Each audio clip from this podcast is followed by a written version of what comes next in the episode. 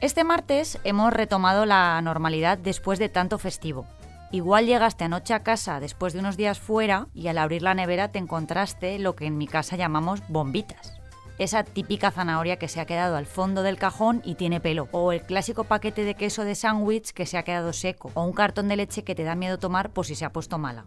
Ahí, ante la duda, solemos ser garantistas y tirar lo que quede pero muchas veces nos deshacemos de cosas que no están en mal estado por simple precaución. Así que quédate conmigo que te traigo la solución a este problema del primer mundo. Y así te ahorro disgustos y unos euros. Soy Marta Hortelano y cada día, de lunes a viernes, quiero darte buenas noticias. Así que si necesitas un día sin sobresaltos, este es tu lugar seguro. Los buenos días, un podcast diario para ponerte de buen humor. La inspiración para montar una empresa puede llegar en el momento menos pensado, incluso abriendo la nevera, como te contaba al inicio de este episodio. Y es que fue precisamente así como Pablo, Pilar y Luis comenzaron a gestar lo que ahora es su negocio. Los tres fundadores, pues además de estudiar juntos, eh, vivíamos juntos y en este caso, pues fue el caso de Pablo, ¿no? Que tenía un producto en la nevera, un trozo de carne que llevaba varios días y pues lo típico, ¿no? Que, quizás olía un poco raro o tenía un color un poco diferente, ¿no? Finalmente se, se, comió el trozo y, y, obviamente no pasó nada. Este es Luis Chimeno, cofundador junto a Pablo Sosa y Pilar Granado de Oscilum. A partir de esa escena tan doméstica crearon esta startup valenciana que se ha convertido en toda una referencia en el campo de la biotecnología. En la carrera habían aprendido que ni el olor ni el color eran indicativos reales de si un alimento está bueno o no pero se dieron cuenta de que no todo el mundo conocíamos este dato y se pusieron manos a la obra. Nosotros lo que hacemos es un etiquetado inteligente que al ponerse en contacto con los alimentos, pues va cambiando de color para indicar el estado del producto en términos de calidad, seguridad y, frescura. Las etiquetas de Ostilum son casi como un semáforo de los alimentos, con los colores amarillo, verde y azul para indicarnos qué debemos tirar a la basura y qué podemos aprovechar aún para el caldo o el cocido de turno. Al final, es verdad que eh, tanto consumidores como realmente en la industria también, la falta de información sobre cómo está realmente ese alimento, eh, genera una incertidumbre que en la mayoría de las ocasiones se traduce en un mal gasto de alimentos. Más allá de la seguridad alimentaria, esta tecnología también puede ayudar a crear un entorno más sostenible y a reducir el desperdicio de comida. Alrededor de un tercio de, toda la producción total de alimentos a nivel mundial acaba en la basura eh, por problemas de este estilo y luego pues obviamente pues todos esos alimentos que se malgastan, ¿no? que son recursos, tienen un impacto medioambiental que es bastante grande. De momento estas etiquetas funcionan para detectar el estado de la carne y el pescado, pero ¿y los medicamentos que se quedan a medio usar? ¿O el bote de maquillaje que lleva meses abierto en mi casa?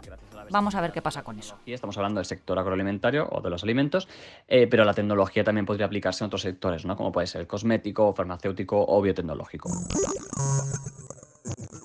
Parece mentira que en el año 2023 yo vaya a dar esta noticia, pero es real, lo prometo. La protagonista de nuestra historia de hoy se llama Virginia Morales Manzanares. Tiene 35 años y se ha convertido en la primera mujer bombera especialista en Madrid. Sí, el cuerpo de bomberos de la capital de España solo contaba hasta ahora con dos mujeres, ambas conductoras. Y eso que la institución tiene ya 129 años de historia. Virginia siempre había querido ser bombera, pero lo dejó aparcado durante décadas para estudiar educación física. Al acabar la carrera, empezó a trabajar en una empresa de componentes mecánicos que le quitaba todo su tiempo y abandonó esos otros planes. Pero la pandemia dio un giro a su vida. Con la llegada del COVID entró en un ERTE, como nos pasó a muchos de nosotros, y pudo comenzar a preparar en serio el salto a su verdadera vocación.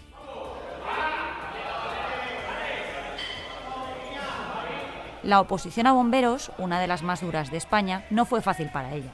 Como oímos aquí, hubo mucha prueba física, fortaleza mental y pocas diferencias con las marcas masculinas pero el pasado mes de marzo consiguió aprobar y ahora es una más en el cuerpo. Enhorabuena, eh, muy bien. ¿Más tranquila? Pues ya está. Con su nueva condición de bombera podrá participar en la extinción de incendios o en la evacuación tras incidentes como por ejemplo un derrumbe. Ella ha cumplido su sueño y ya desde su nuevo puesto anima a que más mujeres lo hagan. Brava, Virginia.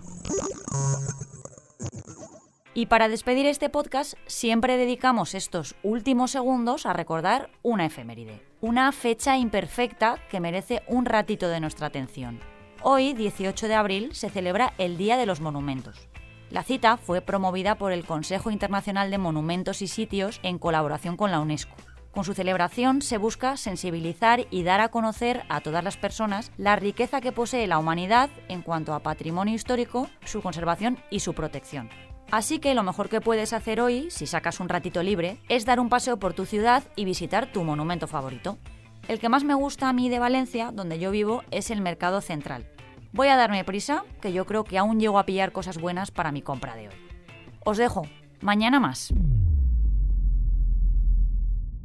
Muchas gracias por escucharnos y gracias a ti, Marta. ¿Qué va? Yo encantada. Recuerda que si te ocurre algo bueno y quieres contárnoslo, puedes escribir a losbuenosdías@lasprovincias.es.